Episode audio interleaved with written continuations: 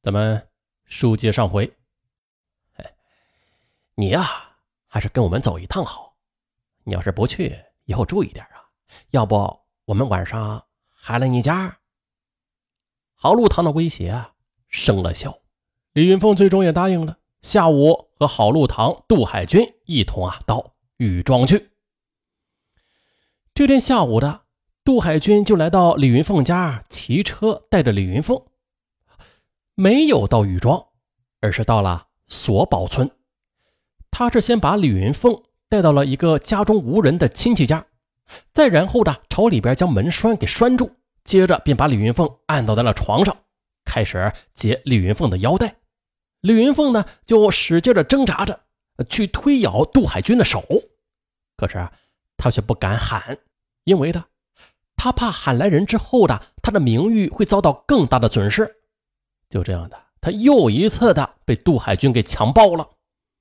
杜海军强暴了李云凤之后还没完，他拉着脸色苍白的李云凤又来到了郝路堂家里。郝路堂说：“啊，这家里有人不方便。”于是二人又拖带着李云凤来到了另外一处无人的院子里。杜海军便对院中的一个叫陈海生的年轻人说：“哎，看这个娘们儿挺好玩的，你呀去废废。”于是呢，就像牲口一样，把李云凤又交给了陈海生。陈海生再把李云凤带到屋内，再一次的蹂躏了已经神情呆滞的李云凤。两次受辱之后的可怜的李云凤仍然惧怕事情败露。当陈海生把她从屋里放出来时，他赶紧找到自己的自行车，骑上车，流着泪，就这样的赶回了家。李云凤刚走呢。魔头郝路堂就赶了过来。当他得知李云凤已经回去的消息之后，的大发脾气，怨杜海军和陈海生废过了，不给他留点让到手的鸭子就这么飞走了，不仗义。一九八八年夏天的一个傍晚，天下着蒙蒙细雨。这时呢，歙县宁庄村二十一岁的钟明华在雨中匆匆的往家赶。就在经过漳河大桥东边时，身后有一辆拖拉机的马达声渐渐进来，并且在马达声中，突然呢又传来喊他的声音。钟明华回头一看，哎，乘坐在拖拉机上的人呢，正是他在缩宝镇的对象王玉石。王玉石就笑着对钟明华说：“哎，明华，你先别走啊，我有事跟你说。”钟明华的心里很高兴啊，山村姑娘嘛。从来就少有那种夸张的羞涩。这时呢，他迎上前去，毫不遮掩自己高兴的情绪。你说什么事这么急啊？下着雨还要说呢？我就是问你啊，这天这么闷，还下着雨，你这是上哪去了呀？你看你衣服都淋湿了。王玉石抬头看看天，这雨吧虽然不大，却也容不得人们在其中久留的。而就在这时呢，开拖拉机的郝路堂。指着不远处的一个荒废的小窑说：“我说呀，你们有啥话到那个小窑里说去吧。”啊，这王玉石啊就告诉周明华说，他外出办事呢，这回家途中遇到下雨，正巧又碰到本村的郝路堂驾着拖拉机呢，于是他就爬上了郝路堂的拖拉机，搭车回家。其实呢，他把钟明华介绍给郝路堂啊，是以此表示对郝路堂的亲近的。但是他们不知道的是，就在王玉石和钟明华对话的时候，郝路堂一直在贪婪的上下的打量着钟明华，打着恶毒的鬼主意。这三个人一同来到小窑前。哎，对了，玉石啊，我这开车挺困的，我这烟也没了。呃，要不这样，你去给我买包烟吧。这时呢。郝路堂突然就打断了王玉石与钟明华的对话，精神不振的对王玉石说，并且还递过来五块钱。啊，在行路困难的雨中搭车代步，这虽然是嗯算不上什么大事吧，但是王玉石对郝路堂也是满心的感谢的。这时听郝路堂说要买烟，王玉石感到啊没问题啊，这是自己义不容辞的事儿，立刻的就接过钱，开上拖拉机。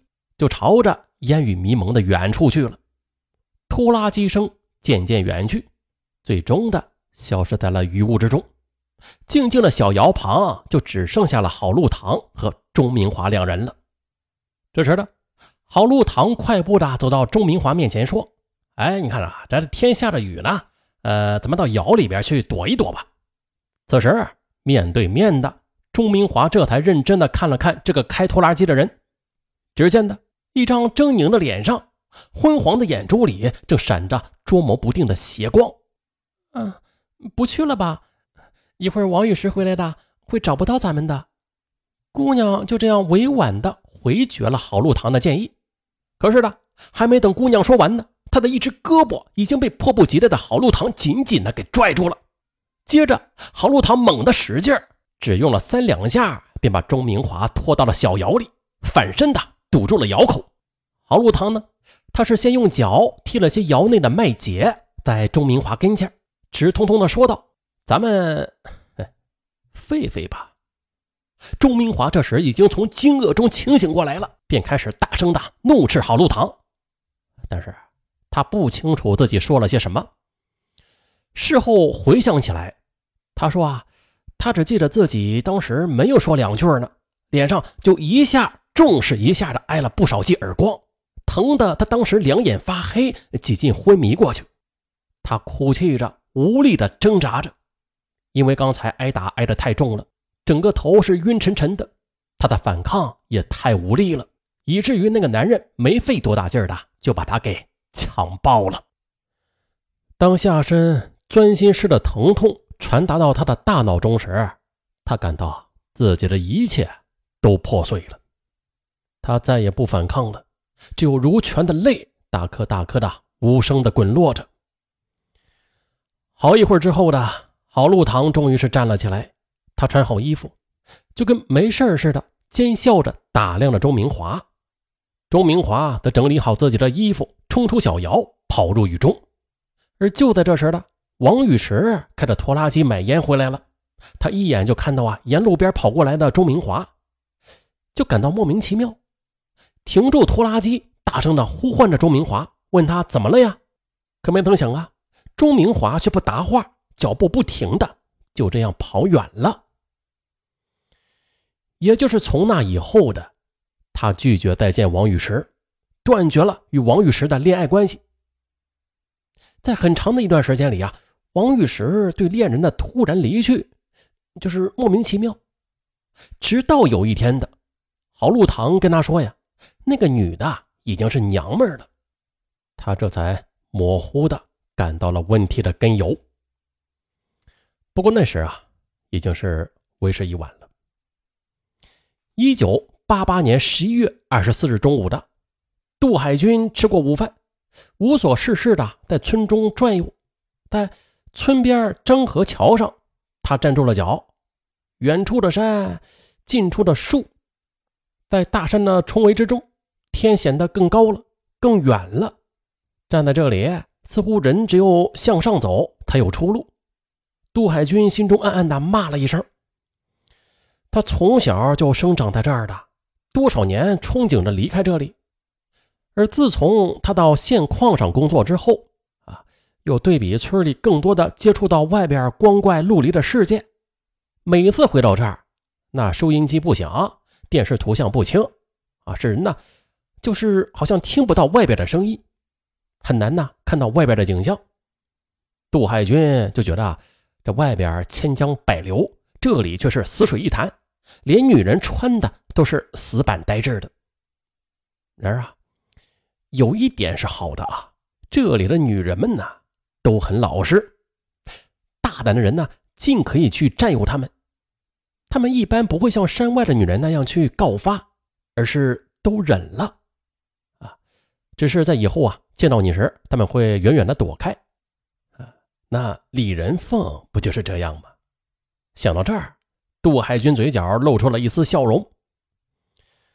大桥的西头连着通往县城的公路，那是山里人出山的一条主要的通道。多年来的这条路上穿行着从山西运煤的大卡车，而现在正当中午，路上的司机们一个个的钻到路边的店里边去吃喝打盹儿。公路上一时的就清静起来了，像是一条土黄色的带子缠在身上，又拖到村外拴到了桥头。忽然的，杜海军眼睛一亮，只见呢，在公路远处一起一落的走来了两个人。凭着男人的直觉吧，那步态、那摆动，分明的就是两个女人。杜海军立刻的就兴奋起来，眼睛也是一刻不停的盯住了那两个越走越近的女人身上。